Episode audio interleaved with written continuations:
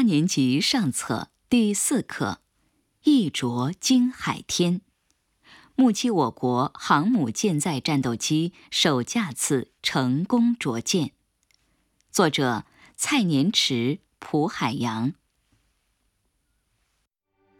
渤海某海域，海风呼啸，海浪澎湃。辽阔的海面上，我国第一艘航空母舰。辽宁舰展浪向前，舰岛的主桅杆上，艳红的八一军旗迎风招展。二零一二年十一月二十三日上午八时，顶着凛冽的寒风，身着不同颜色马甲的甲板工作人员在站位就位，阻拦所安全观察员。手持专业工具，一丝不苟地对阻拦索做最后一次检查。备受外界关注的我国航母舰载战斗机首次着舰，进入最关键时刻。这不是一次普通的飞行。航母舰载战斗机上舰，承载着国人的强军梦想。浩瀚的大海可以作证，为了这一梦想成真，古老的中华民族已经等了近百年，人民海军官兵已经期盼了半个多世纪。这更不是一次普通的降落，这是世界公认的最具风险的难题。从高速飞行的舰载战斗机上往下看。航母就像汪洋中的一片树叶，在海上起伏行进。飞机每次着舰都面临着生与死的考验。据统计，航母大国舰载机百分之八十的事故发生在着舰过程中。第二次世界大战结束到现在，某大国海军已经坠毁了一千多架飞机。七百多名飞行员丧生，其中绝大部分事故是发生在着舰的时候。飞行塔台内的广播响了：歼十五飞机五五二号已于某某时间起飞，预计某某时间临空。着舰指挥员。从容地走上甲板指挥平台，刀尖上的舞蹈就要开始了。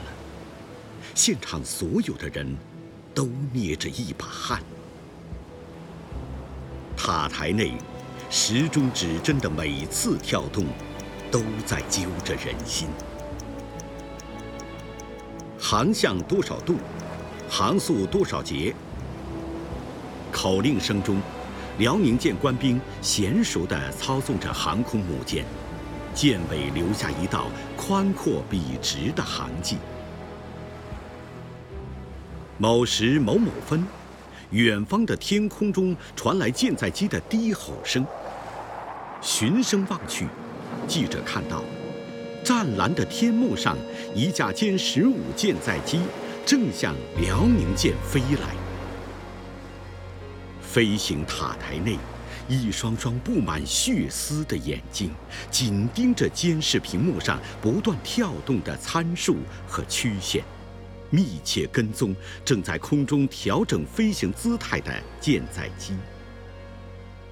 塔台起降指挥监控台，不时传来着舰指挥员和飞行员的对话声。飞行员。请示下降高度。着舰指挥员可以下降高度至某某米。着舰指挥员，航向多少度？航速多少节？飞行员，明白。在两人时断时续、不急不缓的对话声中，舰机配合得非常默契。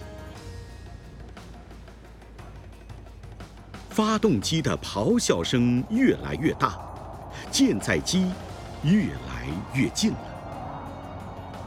绕舰一转弯，二转弯，放下起落架，放下尾钩，歼十五舰载机像凌波海燕，轻巧灵活地调整好姿态，飞至舰尾后上方，对准甲板跑道，以接近完美的轨迹，迅速下滑。声如千骑疾，气卷。万山来，惊心动魄的一幕出现了。九时零八分，伴随震耳欲聋的喷气式发动机轰鸣声，眨眼之间，舰载机的两个主轮触到航母甲板上，机腹后方的尾钩牢牢地挂住了第二道阻拦索。刹那间。急如闪电的舰载机在阻拦索系统的作用下滑行数十米后，稳稳地停了下来。记者眼前的飞行甲板上，定格了一个象征胜利的巨大 V 字。阻拦索的两端构成 V 上边的两头，尾钩勾住处。则是 V 字的底尖，成功了！欢呼声中，一颗颗揪紧的心一下子舒展开来。各个站位上热烈的掌声，瞬间激活了所有人紧绷的神经。每个人的脸上都绽放出胜利的笑容。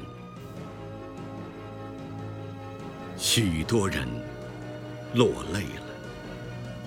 他们说：“太让人激动了。”舰载战斗机上舰，中国白手起家，一切从零开始。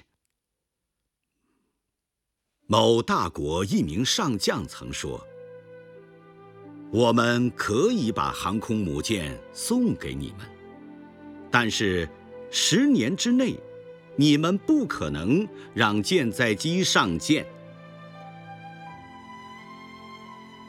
为了这一着，面对技术封锁，多少人殚精竭虑，青丝变白发；多少人顽强攻关，累倒在试验场；多少人无怨无悔。默默奉献。今天，终于有了一个圆满的结果，能不激动吗？快点儿，快点儿！有人向飞行甲板冲去。几分钟前还空空荡荡的飞行甲板上，一下跑来了一大群人。打开舱门。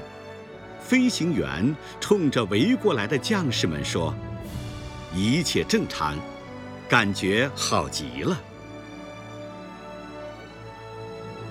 歼十五舰载机前沸腾了，鲜花映衬着飞行员的笑脸，人们忘情地与飞行员紧紧拥抱，争相与飞行员合影留念。咔嚓，咔嚓。随着照相机的快门声响起，中国第一位成功着舰的航母舰载战斗机飞行员的风采，定格在人们的镜头里，镌刻在共和国的史册上。本报辽宁舰十一月二十五日电。